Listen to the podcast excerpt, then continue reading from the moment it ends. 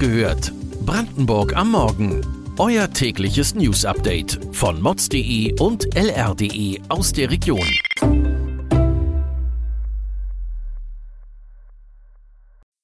Guten Morgen an diesem 13. Juni.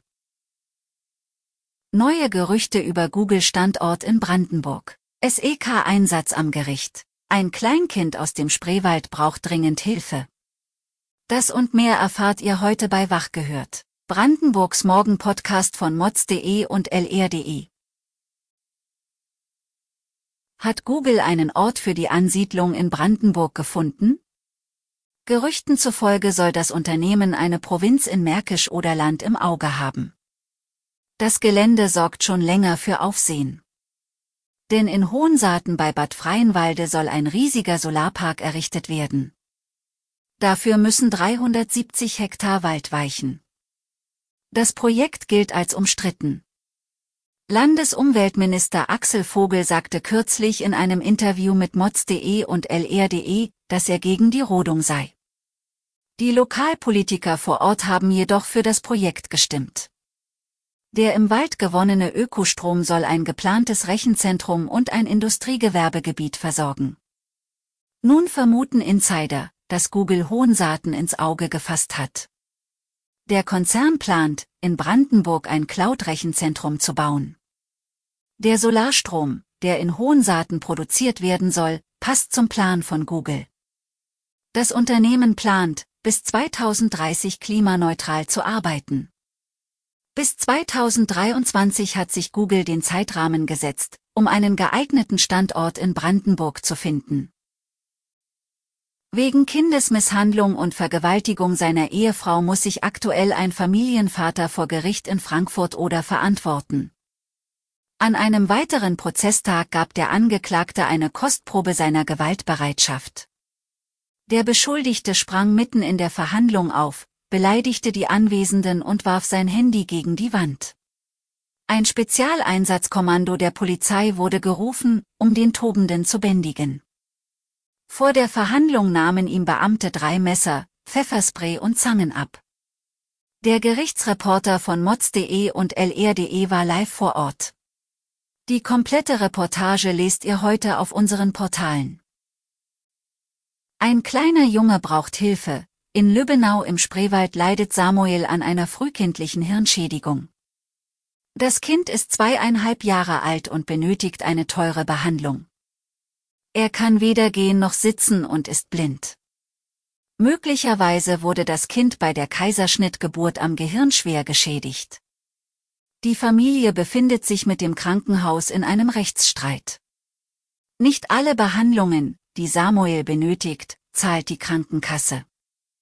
Die Eltern konnten über Kuchenbasare und Online-Versteigerungen fünfstellige Summen für Behandlungen in einer privaten Reha-Klinik finanzieren. Wer die Familie unterstützen möchte, kann an ein Konto spenden, das die Arbeiterwohlfahrt eingerichtet hat. Die Daten findet ihr in den Shownotes. Die Zahl der Affenpockeninfektionen nimmt zu. In Berlin-Brandenburg konzentriert sich das Virus momentan noch auf Berlin und das Umland.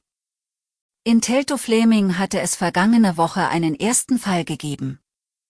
Das Gesundheitsamt führt nun eine Kontaktnachverfolgung durch. Im Nachbarlandkreis Dahme-Spreewald hat die zuständige Behörde eine Quarantänezeit von drei Wochen für enge Kontaktpersonen eines Infizierten angekündigt. Und das bringt heute der Tag. Das Ostdeutsche Wirtschaftsforum in Bad Saro geht in die nächste Runde. Bundeswirtschaftsminister Robert Habeck ist heute als Redner angekündigt. Anschließend referiert Landeswirtschaftsminister Jörg Steinbach. Vergangene Woche hatte Steinbach gemeinsam mit der Landesfinanzministerin Katrin Lange und der Taskforce zur Rettung des PCK in Schwedt einen Brandbrief verfasst. Habeck wird darin aufgefordert, zu erklären, wie er die Versorgung Ostdeutschlands nach dem Ölembargo gegen Russland garantieren will. Auch der Ton von Ministerpräsident Dietmar Woidke ist rauer geworden. Unser Reporter ist heute in Bad Saro vor Ort.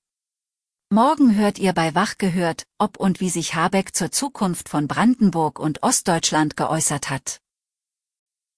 Außerdem stellt Innenminister Michael Stübken heute den neuen Verfassungsschutzbericht vor.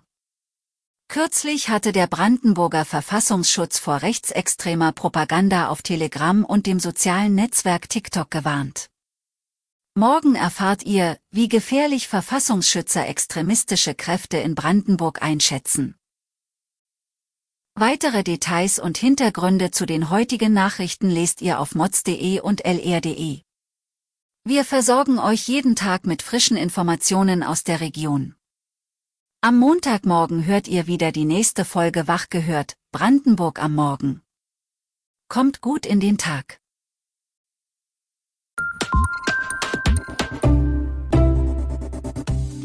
Wach gehört. Brandenburg am Morgen ist eine Produktion von mods.de und lr.de. Wir freuen uns auf euer Feedback per Mail an wachgehört.mods.de. Ihr findet uns auf allen bekannten Podcast-Plattformen. Abonniert uns für euer tägliches News-Update.